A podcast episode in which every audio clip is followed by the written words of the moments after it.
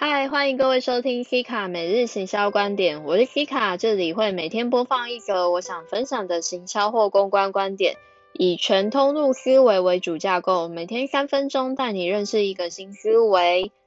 今天想与各位分享的是，代言人该找的是 TA 有感的。今天主要要想谈这一件事情是，最近对两个品牌找代言人的观点有点疑问，所以会思考的是，他们是图的是媒体的露出，还是想打入年轻名媛的市场？这两个品牌分别是 Joria 与宠爱之名。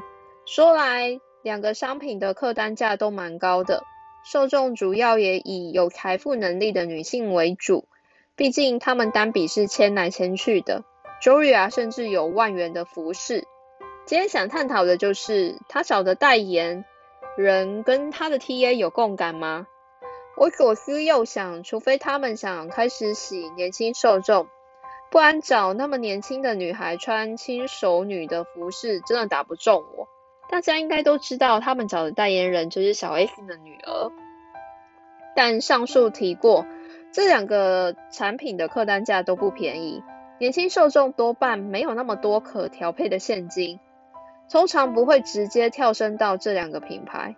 且小 S 的女儿们受众喜好，目前看来唯一就是媒体多于一般观众。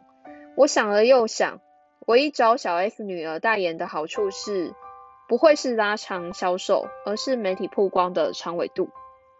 但这个曝光量对于购买转单能力，我是打个大问号的，因为代言人跟使用受众就是不对，难有说服力啊。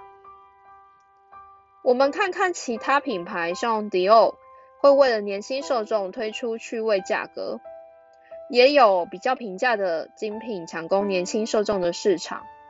当然，精品的殿堂是卖一个梦想。但上述的品牌尚未抵达这一个殿堂，而 SK two 欲打入亲临的市场时，也找了受众年纪相符的代言人，像窦靖童。但上述两个品牌受众 TA 约莫都落在三十岁以上的女性，却找了九到十五岁的少女代言。怎么想，最多就是复制日本巨星木村拓哉女儿的模式。但因为木村家很高端，跑跑宝格丽的肠道还可以，但你去看看他其他的代言，一样抓不出气势。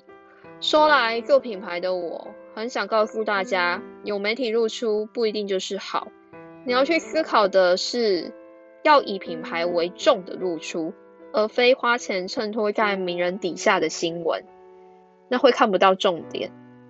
好的，如果你喜欢订阅我，有任何问题欢迎留言告诉我。明天继续一日一分享，拜拜。